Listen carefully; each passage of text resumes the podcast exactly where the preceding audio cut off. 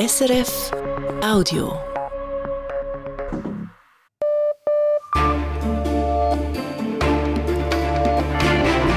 Radio SRF Echo der Zeit mit Ivan Lieberherr.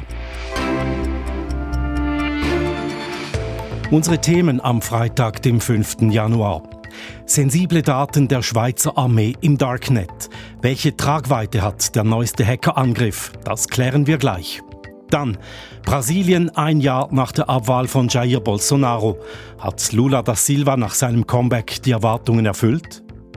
Künstliche Intelligenz an Hochschulen, wenn der Chatbot eine Arbeit schreibt und die Professorin das merkt. Es hat für Irritation, aber auch für ganz viel Lacher gesorgt, weil das Niveau war viel zu hoch im Vergleich zu dem, was die Studierenden sonst konnten. Sagt Alice Delorme Benitez, Professorin für Mensch-Maschine-Kommunikation. Schließlich Mensch und Wolf, eine schwierige Beziehung.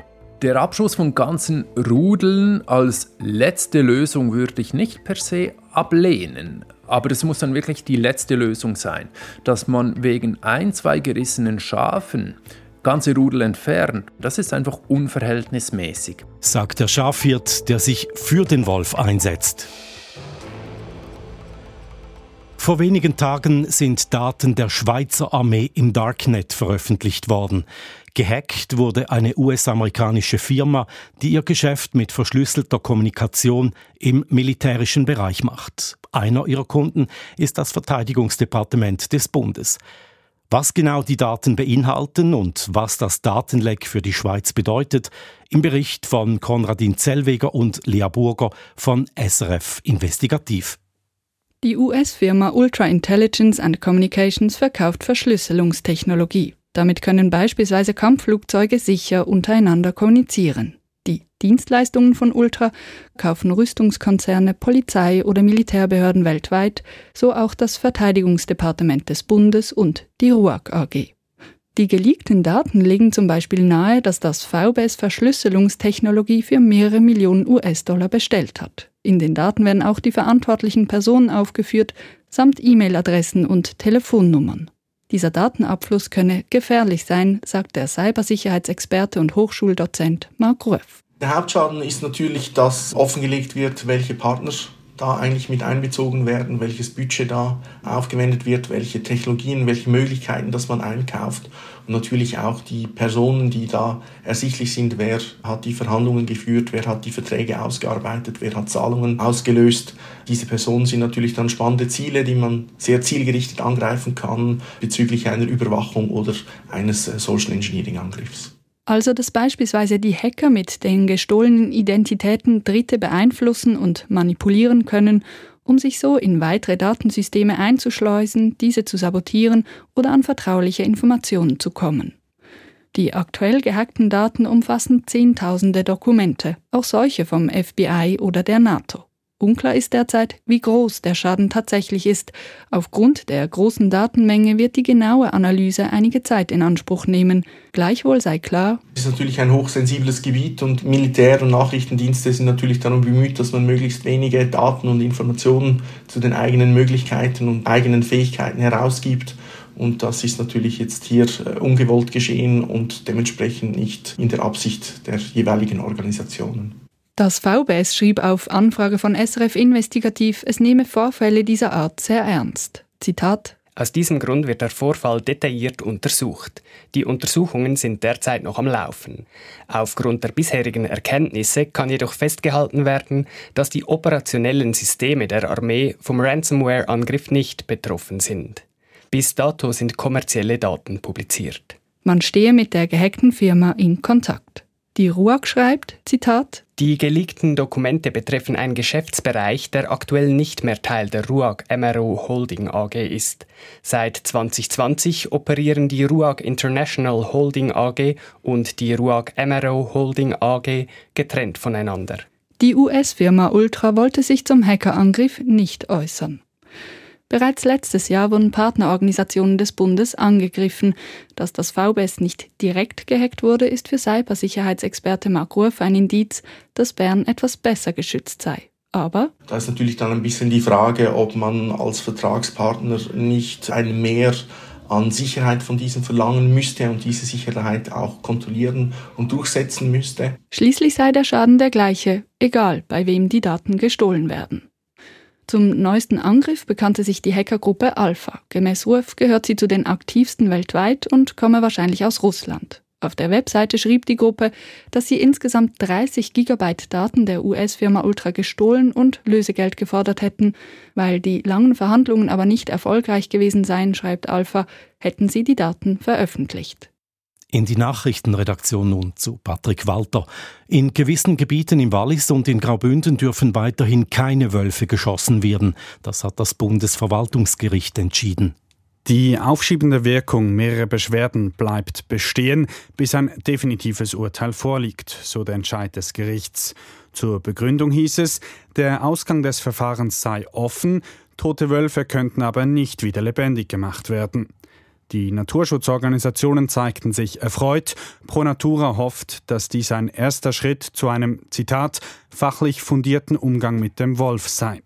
Der Kanton Graubünden hingegen überlegt sich, den Entscheid ans Bundesgericht weiterzuziehen. Beim Online-Portal belästigt.ch sind seit dem Ende der Corona-Pandemie mehr Belästigungen am Arbeitsplatz gemeldet worden. Pro Woche meldeten sich zwei bis drei Personen, dreimal mehr als während der Pandemie. Dies habe wohl vor allem damit zu tun, dass wieder mehr Menschen im Büro arbeiteten statt zu Hause, sagen die Portalbetreiber. Es werde aber auch mehr über das Thema geredet und auch Vorgesetzte seien mehr auf das Thema sensibilisiert. Hinter dem Portal stehen die Stadt Zürich, die Gewerkschaft UNIA, die Frauenberatung Sexuelle Gewalt und der Berufsverband der Pflegefachpersonen. Der verstorbene deutsche Politiker Wolfgang Schäuble ist in seiner Heimatstadt Offenburg beigesetzt worden. Davor hatten rund 400 Gäste bei einem Trauergottesdienst von Schäuble Abschied genommen, darunter dessen Familie oder auch die deutsche Innenministerin Nancy Faeser und der Chef der CDU Friedrich Merz. Schäuble war letzte Woche im Alter von 81 Jahren gestorben. In seiner politischen Laufbahn war er unter anderem Innen- und Finanzminister, Parteichef der CDU und Präsident des Bundestages. Wütende Landwirte haben gestern den deutschen Vizekanzler Robert Habeck daran gehindert, eine Fähre zu verlassen, aus Protest gegen die Sparpolitik der Regierung. Heute hat sich der Bauernverband dazu geäußert. Der Präsident des Deutschen Bauernverbandes schrieb, Blockaden dieser Art seien ein No-Go. Persönliche Angriffe, Beleidigungen, Bedrohungen und Gewalt gingen gar nicht. Rund 100 Bauern haben gestern den Fähranleger an der Nordsee blockiert. Das Schiff mit Habeck und rund 30 weiteren Personen an Bord musste deshalb umkehren. Die deutsche Regierung verurteilte den Vorfall. Die Arbeitslosenquote in den USA hat sich im Dezember nicht verändert. Sie lag, wie schon im November, bei 3,7 Prozent, wie das US-Arbeitsministerium mitteilte. Derzeit seien 6,3 Millionen Menschen arbeitslos. Weiter heißt es, die US-Wirtschaft habe im vergangenen Monat rund 216.000 zusätzliche Arbeitsstellen geschaffen, über 40.000 mehr als im November. Die Entwicklung auf dem US-Arbeitsmarkt ist mitentscheidend für die Geldpolitik der Notenbank Fed. Diese könnte aufgrund des robusten Arbeitsmarkts auf schnelle Zinssenkungen verzichten. In den Ländern mit dem Euro hat sich die Inflation wieder beschleunigt. Im Dezember waren die Preise in den Läden 2,9 Prozent höher als ein Jahr zuvor. Das schätzt das Statistikamt Eurostat. Im November lag die Inflationsrate noch bei 2,4 Prozent. Das war der niedrigste Stand seit dem Sommer 2021. Dann die Börsendaten von 18.08 Uhr, geliefert von SIX. Der Swiss Market Index schließt bei 11.186 Punkten, minus 0,3 Prozent. Der Dow Jones Index in New York steigt um 0,1 Prozent. Der Euro wird zu 92,99 gehandelt und der Dollar zu 84,88 Und wie entwickelt sich das Wetter, Patrick Walter? In der Nacht fällt zeitweise Regen. Morgen gibt es erneut Niederschlag, besonders Richtung Berge. Die Schneefallgrenze liegt meist zwischen 500 und 800 Metern und das Thermometer zeigt 3 bis 6 Grad. Im Tessin kommt morgen Nordföhn auf, es bleibt aber stark bewölkt bei 9 Grad. In Brasilien ist Präsident Lula da Silva seit einem Jahr im Amt, seit seinem Comeback. Es ist bereits die dritte Amtszeit des Mitte-Links-Politikers. Er war zuvor schon von 2003 bis 2011 Präsident. Lula hatte ja Jair Bolsonaro besiegt, den populistischen rechtsradikalen Politiker. In seinem ersten Jahr zurück als Präsident sorgte Lula für Aufsehen mit seiner Haltung zum russischen Angriffskrieg gegen die Ukraine und mit seinen Versprechen zum Schutz des Amazonaswaldes. Was ist aus den großen Hoffnungen geworden, die in Lula gesetzt wurden, in Brasilien wie international? Südamerika-Korrespondentin Teresa Delgado berichtet. Obwohl Lulas Umweltpolitik oft einem Tauziehen gleicht zwischen Wirtschaftsinteressen und Klimaschutz, kann Lula doch wichtige Erfolge vorzeigen. So ist die illegale Abholzung des Amazonas-Regenwaldes unter seiner Präsidentschaft deutlich zurückgegangen, um rund einen Drittel. Er sei überzeugt, dass dies ein historischer Moment für den Amazonas sei, sagte Lula am Amazonas-Gipfel im August. Der blieb dann allerdings hinter den Erwartungen zurück. Ein ähnliches Bild zeigt sich in der Außenpolitik. O Brasil está de volta. Brasilien sei zurück auf der Weltbühne, verkündete Lula bei der UNO-Vollversammlung im September. Lula baut die brasilianische Außenpolitik wieder auf. Nach Jahren der internationalen Isolation unter Vorgänger Jair Bolsonaro, sagt Roberto Goulart Menezes, Politologe an der Universität von Brasilia. Lula sucht die Nähe zu den USA, China und der EU. Dabei schlägt er einen eigenen Weg ein. Der Bitte des Westens, die Ukraine im Krieg gegen Russland zu unterstützen, erteilte Lula eine Absage. Stattdessen bot er sich als Vermittler an, als Mitglied der BRICS-Gruppe, zu der auch Russland und China gehören. Doch der große diplomatische Durchbruch bleibt bislang aus. Ob er dieses Jahr am G20-Gipfel erfolgt, wenn Brasilien Gastgeber ist, ist fraglich. Und auch die Beziehungen zu den südamerikanischen Nachbarn sind frostiger, seit in Argentinien Rechtspopulist Javier Milei Präsident ist. Innenpolitisch hat Lula versucht, die Glaubwürdigkeit der Institutionen wieder zu stärken. Das ist wichtig, denn nur eine Woche nach seinem Amtsantritt letztes Jahr gab es einen Putschversuch in Brasilien. Es ist auch wichtig, dass Lula einen Dialog mit der Opposition führt, denn das Land ist nach wie vor sehr gespalten. So der Politologe. E mit der Steuerreform, die Unternehmen entlastet, und mit der Änderung des Finanzrahmens konnte Lula zwei wichtige Erfolge feiern. Allerdings hat die Steuerreform erst eine Kammer des Parlaments angenommen. Im Parlament sind die Anhängerinnen und Anhänger von Ex-Präsident Jair Bolsonaro nach wie vor stark und für Lula eine große Herausforderung. Trotzdem gelang es ihm, die Bolsa Familia zu reformieren, ein Sozialprogramm für bedürftige Familien. Bislang erhielten alle Familien gleich viel Geld, unabhängig von der Anzahl Kinder. Neu werden die Kinder genauer berücksichtigt, sagt Roberto Gulan Menezes. Aktuell sei der Handlungsspielraum der Regierung aufgrund der Kräfteverhältnisse aber stark eingeschränkt im nationalen Parlament und in den einzelnen brasilianischen Gliedstaaten. Das könnte sich mit den Lokalwahlen dieses Jahr ändern. Das Fazit von Lulas erstem Jahr zurück im Amt ist durchzogen. Trotz großer Altlasten hat Lula viel erreicht, aber es bleibt auch noch viel zu tun. Beim Klimaschutz, in der Außenpolitik und in Brasilien, wo die politischen Gräben noch immer tief sind. Lula da Silva hat Jair Bolsonaro besiegt im Jahr 2022. Doch die Unterstützung für Bolsonaro, der Bolsonarismus, ist nach wie vor stark. Es gab, wie eben erwähnt, sogar einen Putschversuch am 8. Januar 2023. Anhängerinnen und Anhänger von Bolsonaro stürmten das Regierungsviertel in der Hauptstadt Brasilia. Ich habe Teresa Delgado gefragt, wo denn die Ermittlungen stehen in dieser Sache. Ja, kurz nach dem Putschversuch wurden um die 1400 Personen verhaftet, die meisten kurz darauf wieder freigelassen. Aber 20 davon wurden inzwischen verurteilt, zum Teil zu langen Haftstrafen von bis zu 17 Jahren wegen versuchtem Staatsstreich und Mitgliedschaft in einer bewaffneten kriminellen Vereinigung. Überführt wurden sie durch Videobeweise und Zeugenaussagen. Es gilt inzwischen auch als gesichert, dass hohe Militärs involviert waren in diesen Putschversuch und Mitglieder von Bolsonaros Regierungskabinett im Vorfeld informiert waren. Die Aufsicht über diese Ermittlungen hat das Supremo Tribunal Federal, das oberste Gericht Brasiliens. Es befasst sich nun auch mit der Frage, inwiefern Ex-Präsident Jair Bolsonaro rechtlich verantwortlich ist für den Putschversuch. Dass er eine politische Verantwortung hatte, ist ziemlich eindeutig, aber ob er deshalb auch vor Gericht haftbar ist, bleibt zu sehen. Also die Aufarbeitung dieses Putschversuchs ist noch nicht abgeschlossen. Sie stützt sich auf das Antiterrorgesetz von 2016 und das ist das erste Mal überhaupt, dass dieses Gesetz in Brasilien angewendet wird. Also das zeigt die Tragweite dieses 8. Januars. Ein Jahr nach der Abwahl von Jair Bolsonaro. Wie stark ist der Bolsonarismus heute noch im Land? Ja, das ist schwierig, das genau zu beziffern, aber es gibt gewisse Indikatoren, die zeigen, dass der Bolsonarismus nach wie vor sehr stark verbreitet ist in Brasilien. Laut einer kürzlich veröffentlichten Meinungsumfrage unterstützen noch immer 28 bis 30 Prozent der befragten Brasilianerinnen und Brasilianer Bolsonaro. Im Parlament sind die Bolsonaristen die stärkste Partei, und zwar in beiden Kammern.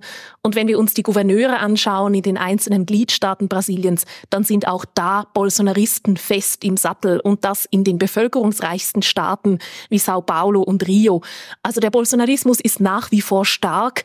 Sind nun alle diese Bolsonaristen rechtsextrem? Nein, vermutlich nicht.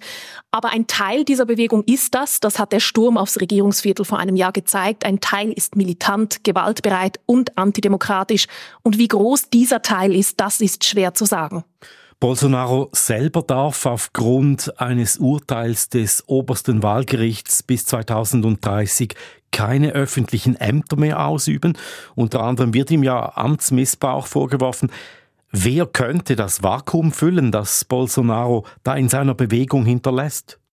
Das hat sich bis jetzt noch nicht klar herauskristallisiert. Ähm, Bolsonaros Söhne könnten das dereinst vielleicht sein oder der Gouverneur von Sao Paulo, äh, vielleicht auch ein Militär. Äh, es kann sein, dass die Lokalwahlen dieses Jahr uns da Klarheit bringen, die eine oder andere Figur hervorbringen. Aber der Bolsonarismus, äh, so viel wissen wir, wird Brasilien noch lange beschäftigen sagt Teresa Delgado, unsere Korrespondentin in Lateinamerika. Das ist das Echo der Zeit von Radio SRF. Hier geht's weiter mit der neuen umstrittenen UNO-Nothilfechefin für Gaza, mit dem Prozess zum FA-18-Absturz und dem, was die Angeklagten sagen, mit der hohen Polizeidichte im Tessin, mit dem Umgang mit künstlicher Intelligenz an Hochschulen und mit dem Umgang mit dem Wolf in der Schweiz. Die Not in Gaza wächst. Die Warnungen der Vereinten Nationen und von privaten Hilfswerken werden von Tag zu Tag lauter. Nun setzt die UNO eine Nothilfechefin für Gaza ein, Sigrid Krach. Die Niederländerin sorgt bereits vor ihrem Amtsantritt am kommenden Montag für Kontroversen. Für viele ist sie wegen ihrer reichen Erfahrung eine ideale Wahl. Die israelische Rechte hingegen hält sie für eine völlige Fehlbesetzung. Friedrich Steiger. Die Grundlage für die Arbeit der UNO-Nothilfechefin für Gaza liefert eine Resolution des Sicherheitsrats. Nach wochenlangem mühsamem Feilschen wurde sie kurz vor Heiligabend mit 13 Ja-Stimmen bei zwei Enthaltungen, die USA und Russland, beschlossen. El resultado de la votación es el siguiente. 13 votos a favor, die Resolution verlangt erheblich mehr und vor allem viel schnellere humanitäre Hilfe für Gaza, wo inzwischen fast die gesamte Bevölkerung darauf angewiesen ist. Die 62-jährige Niederländerin Sigrid Kach soll nun Lieferungen erleichtern, beschleunigen und überwachen, so ihr Mandat. Das ist umso wichtiger, als niemand damit rechnet, dass die Waffen bald schweigen. Der französische UNO-Botschafter Nicolas de Rivière, der derzeit dem Sicherheitsrat vorsitzt, sagt, es gebe keinerlei Fortschritte. This crisis in Gaza remains a huge concern. Wie Sigrid Kach ihre Herkulesaufgabe angehen will, ist offen. Selber äußert sie sich vor ihrem Amtsantritt nicht. Entsprechend zahlreich waren die Fragen diese Woche an der UNO-Pressekonferenz in New York. Do you know, A, if she's been granted a visa yet by Israel? Antworten konnte die UNO-Sprecherin vorläufig keine liefern. Um, I will, I don't have that information at the moment. In den Niederlanden selber wurde Kachs Ernennung mit einigem Stolz quittiert. Kach zou genoemd worden als speciaal VN-gezant voor de wederopbouw. Die meisten internationalen Beobachter halten sie für eine exzellente Wahl, manche sprechen gar von einer Idealbesetzung. Kach übte schon zahlreiche UNO-Spitzenämter aus, nicht zuletzt im Nahen Osten. Sie spricht sechs Sprachen, darunter Arabisch, und macht sich keine Illusionen über diese Weltgegend. In den Augen der Bevölkerung hätten die meisten arabischen Regierungen versagt, sagte sie einmal in einer Diskussion und ließ erkennen, dass sie diese Sicht teilt. Most citizens in the Arab world talk about leadership having failed, governance having failed their citizens and the state not delivering. And then on top of that you've got crises. International einen Namen machte sich Sigrid Kach als Leiterin der Mission zur Vernichtung der syrischen C-Waffen, an deren Ende Syrien offiziell als chemiewaffenfrei galt. 100% of Syria's priority chemicals were destroyed. The effluents have been taken to different countries that are partners in this endeavor, and the totality now of the overall Syria. 100% der waffenfähigen Chemikalien seien zerstört oder abtransportiert worden. Nachträglich stellte sich jedoch heraus, dass das Assad-Regime getrickst, nach Strich und Faden gelogen und Seewaffen vor den internationalen Inspektoren versteckt hatte. In den Niederlanden führte Kach die linksliberale Partei D66. Sie diente als Außen- und Finanzministerin und Vizeregierungschefin. Entsprechend hervorragend vernetzt ist sie auch im Westen, also dort, wo ein guter Teil der humanitären Hilfe für Gaza herkommen muss. Widerstand, teils gar Empörung über Kachs UNO-Spitzenposten gibt es aber im rechten Lager in Israel. Ihr wird vorgeworfen, sie habe die Netanyahu-Regierung mehrfach kritisiert, ganz besonders deren völkerrechtswidrige Siedlungspolitik. Außerdem sei sie verheiratet mit dem früheren palästinensischen Politiker und Diplomaten Anis al-Kak und entsprechend nicht neutral. Allerdings ist das Verhältnis von Israel zur UNO und zur UNO-Chefetage ohnehin derart zerrüttet, dass jede Kandidatin und jeder Kandidat in Jerusalem auf größte Skepsis stieße. Und so oder so wird es schwierig werden für Kach. Es muss ihr sehr rasch gelingen, die verzweifelte Lage der Menschen in Gaza zu verbessern. Und das unter widrigsten politischen und militärischen Umständen.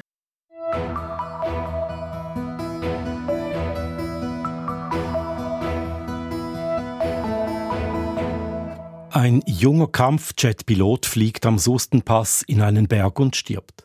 Er hatte sich auf eine Anweisung aus dem Tower des Militärflugplatzes in Meiringen verlassen. Jetzt, siebeneinhalb Jahre später, wird die Schuldfrage geklärt. Vor dem Militärgericht im Kanton Basel-Land äußerten sich heute auch die zwei Angeklagten. Sie sind wegen fahrlässiger Tötung angeklagt. Dafür werden bedingte Freiheitsstrafen gefordert. Aus Muttenz berichtet Ruth Witwer. Ein fataler Fehler wird dem Fluglotsen in Meiringen angelastet. Er hat dem Unglückspiloten eine zu tiefe Flughöhe angegeben. Früher bezeichnete er dies als Versprecher, heute betonte er, er habe einen Zusammenstoß der beiden FA-18-Kampfjets verhindern wollen. Diese seien sich in der Luft gefährlich nahe gekommen und deshalb habe er dem Unglückspiloten befohlen, zu sinken. Dass er damit ein anderes Problem auslöste, nämlich die zu tiefe Flughöhe für die Bergregion, wurde ihm später bewusst. Und nein, er sehe sich nicht als Auge der Piloten, wenn die nicht sehen könnten, was damals der Fall war. Die Flugsicherung sei kein Navigationssystem. Verbindliche Vorschriften zur Mindestflughöhe habe er nicht als solche verstanden. Der Verteidiger stützte einige dieser Aussagen und er sprach über die Eigenverantwortung des Unfallpiloten. Es gebe eine eigenverantwortliche Selbstgefährdung und dies habe der verunglückte Pilot gemacht. Der Anwalt des Fluglotsen zweifelt zudem an der Zuständigkeit des Militärgerichts. Sein Mandant sei Mitarbeiter von Skyguide, ein Zivilist, und deshalb sei das Militärgericht nicht das Richtige. Der andere Angeklagte, Begleiter und Coach des Verstorbenen beim Trainingsflug, erklärte sich gleich als unschuldig. Der Militärpilot war sich keiner Fehler bewusst. Dass er beim Start Vorschriften missachtet habe, ließ er nicht gelten. Jeder Steigflug sei anders, die Wetterverhältnisse damals schwierig. Er habe geradezu gekämpft, um die Vorschriften einzuhalten. Auf den Flug seines Schützlings habe er keinen Einfluss gehabt. Er könne ihn nicht fernsteuern. Die Aufgabe eines Kampfflugtrainers sei es, einige Basics zu vermitteln. Der Verteidiger des Militärpiloten plädiert deshalb auf Freispruch. Der Staatsanwalt, beim Militär heißt er Auditor, lobte die Angeklagten als verdiente Berufsleute. Sie seien ja keine Verbrecher und redete ihnen dann ins Gewissen. Wenn der Pilot nicht tot wäre, hätten die Angeklagten ihre Fehler längst zugegeben, sagte der Ankläger. Die Vorschriften im Flugverkehr seien nicht irgendwelche Erfindungen von Juristen, sondern dienten der Sicherheit. Beide Angeklagten hätten fahrlässig gehandelt. Eines habe zum anderen geführt. Wenn der erfahrene Pilot seine Sorgfaltspflicht gegenüber dem Verstorbenen nicht verletzt hätte, dann wäre dieser nicht wegen einer falschen Flughöhe in den Tod geflogen. Hauptsächlich wegen fahrlässiger Tötung fordert der Ankläger zwölf Monate Gefängnis bedingt für den Fluglotsen und neun Monate Gefängnis bedingt für den Militärpiloten. Ruth Witwer. Das Urteil soll am 9. Januar eröffnet werden. Nirgendwo sonst gibt es so viele Polizistinnen und Polizisten im Verhältnis zur Bevölkerung wie im Tessin. Interessanterweise bekundet das Tessin keinerlei Schwierigkeiten, um Polizeinachwuchs zu rekrutieren. Im Gegenteil, es gab sogar bereits Überlegungen, Tessiner Aspiranten an andere Kantone auszuleihen. Weshalb das ein Thema ist? Weil das einiges sagt über die Mentalität in der Südschweiz. Caroline Türkauf. In der Schweiz gibt es für 1000 Einwohnerinnen im Schnitt rund zwei Polizisten. In der Südschweiz sind es 3,3, also deutlich mehr. In absoluten Zahlen gesprochen gibt es nur in großen Städten und Kantonen wie Zürich, Bern, Genf oder Davat noch mehr Polizeikräfte. Renato Bizzoli, Sprecher der Tessiner Kantonspolizei, erklärt dies damit, dass es in der Südschweiz faktisch mehr Menschen gäbe als nur die 350.000 Einwohnerinnen und Einwohner. Il numero di persone che vivono il Ticino ogni giorno bisogna aggiungere ancora. Zu diesen kommen nämlich noch die Zehntausenden von Grenzgängerinnen und auch die Touristinnen. Sie alle müssen unsere Polizisten beschützen. Wir sind also nicht überdotiert. Un cantone con una presenza significativa di polizia, ma ancora in linea con altri cantoni. Im Gegensatz zum Rest der Schweiz ist im Tessin die Nachfrage nach der Polizistenausbildung immer noch sehr groß. Für die Rekrutierungstage melden sich jedes Jahr deutlich mehr Anwärterinnen, als es Ausbildungsstellen gibt. Dieses große Interesse habe sicher damit zu tun, dass es der Tessiner Polizei gelinge, nahe bei den Menschen zu sein, sagt al cittadino. Wir kommunizieren viel, wir schaffen mit öffentlichen Anlässen immer wieder Begegnungsmomente zwischen den Bürgern und der Polizei. Damit können wir viele Menschen erreichen, denn das Tessin ist immer noch ein überschaubarer, homogener Ort. Um, a creare questo interesse. Diese Einheitlichkeit des Tessins zeigt sich auch anhand der Sprache. Der Anteil der Zugewanderten, die nicht gut Italienisch sprechen, ist verhältnismäßig klein. Sprachprobleme sind also keine Hürden beim Eignungstest. Die Anforderungen seien im Tessin nicht tiefer als anderswo. I requisiti che vanno attesi al termine della scuola sono gli stessi. Das Anforderungsprofil ist in der ganzen Schweiz das gleiche. Die Kantone können Veränderungen vornehmen beim Profil der Bewerber. Darum diskutieren zum Beispiel Kantone mit Polizistenmangel darüber, auch Ausländer aufzunehmen. Ja. Im Tessin wäre das politisch nicht denkbar, muss nicht denkbar sein. Das Interesse der Jungen ist da. Der Lohn sei es hingegen nicht, der sie lockt, sagt Bizzoli. Es sind andere Gründe, etwa der Wunsch, etwas für die Allgemeinheit zu tun. Sie wollen eine abwechslungsreiche Arbeit haben, die persönliche Entwicklungsmöglichkeiten zulässt. Dieser Werbespruch zieht bei den jungen Tessinern und sie fühlen sich offenbar auch angezogen von der Ausstrahlung der gestandenen Polizistinnen. Diese nämlich sind meist stolz auf ihren Beruf, sagt Bizzoli. Und so kommt es, dass die Südschweiz hier keine Rekrutierungsprobleme kennt. Noch keine. Denn bei gesellschaftlichen Themen tickt das Tessin langsamer. So schließt Renato Bizzoli nicht aus, dass der Polizeinotstand später einmal auch die Südschweiz erfasst. Das ist das Echo der Zeit am Freitagabend. In den nächsten Minuten fragen wir noch, wie die künstliche Intelligenz den Betrieb an Hochschulen verändert und weshalb sich ausgerechnet ein Schafhirt für den Wolf einsetzt. Die Aufregung an den Hochschulen war groß, als vor gut einem Jahr der Chatbot ChatGPT einer breiten Öffentlichkeit zugänglich wurde. Plötzlich war nicht mehr klar, ob jemand seine Gedanken selbst formuliert hat oder einen Text vom Chatbot hat schreiben lassen. Man begann sich zu fragen, wie mit dem Textroboter umzugehen ist. Ein gutes Jahr ist der Chat-GPT nun also verfügbar. Wir wollten wissen, wie stark das den Hochschulbetrieb verändert hat. Alice Delorme Benitez ist Professorin für Mensch-Maschine-Kommunikation an der Zürcher Hochschule für angewandte Wissenschaften. Sie leitet das Institut Übersetzen und Dolmetschen. Meine Kollegin Brigitte Kramer hat sie gefragt, ob sie sich noch daran erinnert, wie sie erstmals bemerkt hat, dass ein Text von einer künstlichen Intelligenz geschrieben wurde und nicht von einer Studentin. Also bei mir war der Verdacht nicht da und zwar, weil ich als Forscherin mich schon ziemlich früh mit den Vorgängern von ChatGPT auseinandergesetzt habe.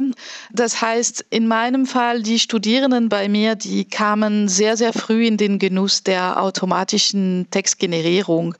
Und wie war das bei Ihren Kolleginnen und Kollegen an der Hochschule? Bei den Kolleginnen und Kollegen gab es dann tatsächlich Überraschungen, also Momente, wo wir bei Prüfungen korrigieren, plötzlich gestutzt haben, weil ein Text zum Beispiel auf Französisch dann einfach komplett fehlerfrei war, absolut großartig geschrieben und das passte überhaupt nicht zu dem, was die Studentin in der Regel geliefert hatte. Es hat für Irritation, aber auch für ganz viel Lacher gesorgt, weil das Niveau war viel zu hoch im Vergleich zu dem, was die Studierenden sonst konnten. Und was macht man in so einem Moment? Es gibt natürlich immer einen Moment, wo man sich fragt, darf ich das bestrafen? Und grundsätzlich, wenn das nicht vorhergesehen war, dann muss man einfach das Gespräch mit der besagten Studentin suchen. Das haben wir immer gemacht. Und je nach Rechtlage, und am Anfang war die Rechtlage überhaupt nicht klar, dann hat das Gespräch auch gereicht, um eine entsprechende Note auch zu ja, anzupassen.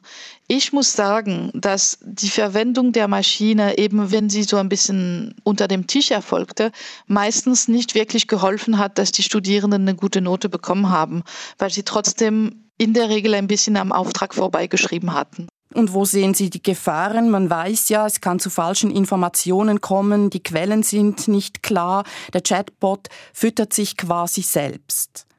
Genau, also Sie haben schon die größte Gefahr natürlich genannt. Also der Chatbot ist dafür da, also seine Funktionsweise ist, dass er plausiblen Text generiert. Und plausibel bedeutet wirklich, es klingt sehr, sehr gut, sehr vernünftig, es muss aber nicht zwangsläufig korrekt sein.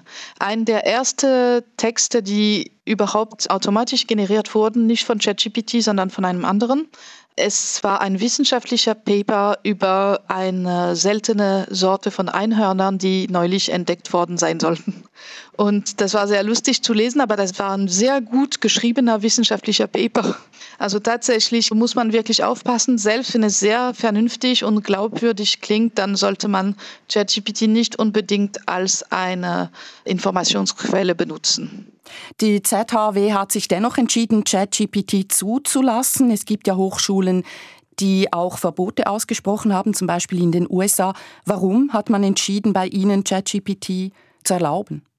Also die ZHW ist eine Hochschule, die für die Berufswelt ausbildet und unseren Absolventen, Absolventinnen, sie müssen danach in Unternehmen arbeiten, wo die Unternehmen von ihnen erwarten, dass sie auch solche Tools gut einsetzen können. Und deswegen ist es nicht verboten, sondern es muss reflektiert eingesetzt werden. Sie setzen also auf eine Art Selbstdeklaration. Das hat ja auch viel mit Vertrauen zu tun.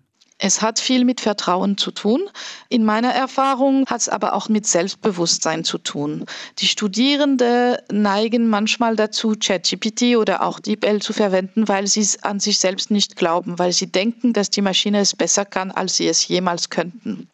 Wenn wir aber die Hochschule als einen Ort deklarieren, wo Fehler produktiv sind, wo nicht alles perfekt sein soll, sondern tatsächlich man aus Fehlern lernt und man mit seiner eigenen Produktion durchaus sozusagen berechtigt ist, auch wenn es nicht perfekt ist, dann schafft man eine Atmosphäre, wo tatsächlich die Verwendung von KI ganz entspannt sozusagen ist. Also dieses Vertrauen muss auf beiden Seiten gehen. Also die Studierenden vertrauen uns, dass wir sie auf dem richtigen Weg bringen, dass wir ihnen etwas beibringen und wir vertrauen den Studierenden, dass sie zumindest allmählich verstehen, dass systematisch KI zu benutzen vielleicht nicht immer die bessere Variante ist, aber dass das Lernziel ist, dass sie wissen, wann wann und wofür sie es einsetzen sollten. Sind Sie auch im Austausch mit anderen Hochschulen oder anders gefragt, bräuchte es auch hochschulübergreifend Regeln, wie mit ChatGPT zum Beispiel umzugehen ist? Also ich weiß, dass viele andere Hochschulen in der Schweiz ChatGPT auch zulassen. Bei Abschlussarbeiten wird es ganz unterschiedlich gehandhabt. Ich weiß von Hochschulen, die das verbieten.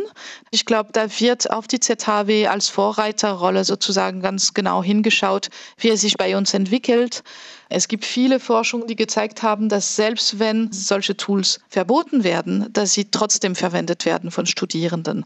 Von daher gehe ich davon aus, dass sich irgendwann so ein Konsens zwischen den Hochschulen oder Gemeinsamkeiten entwickeln werden in dem Umgang mit solchen Technologien.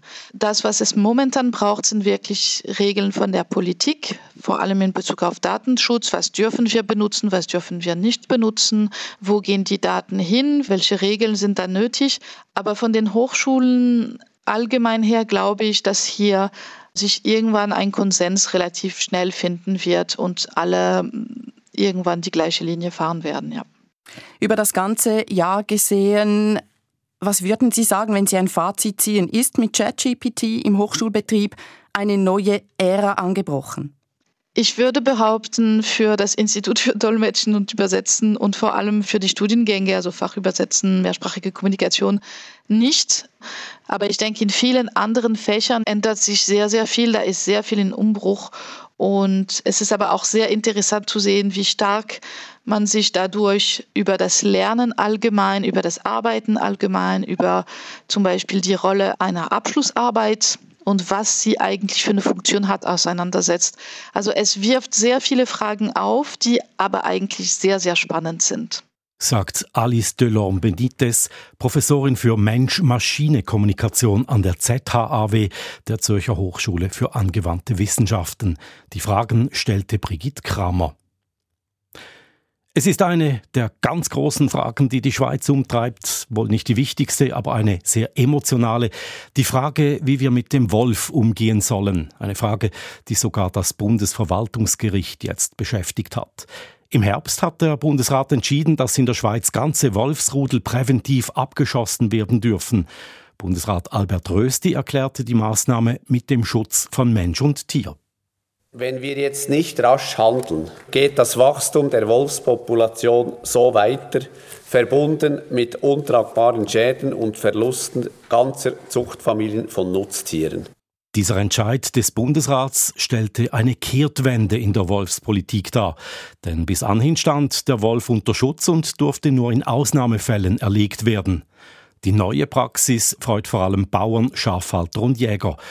Doch was denkt einer, der selbst Schafe züchtet, einen Bauernhof führt und sich trotzdem leidenschaftlich für den Wolf einsetzt? Stefan Eiholzer traf David Gerke, den Geschäftsführer der Gruppe Wolf Schweiz, auf dessen Bauernhof im Emmental. Ähm, zum Beispiel die, die man hier sieht mit den schwarzen Ringen um die Augen, das sind alles Tiefelschafe. Dicht gedrängt stehen die Schafe an diesem verregneten Tag im Stall und schauen David Gerke erwartungsvoll an. Gerke hält einen Plastikeimer in der Hand, aus dem er Heupellets an die Tiere verteilt.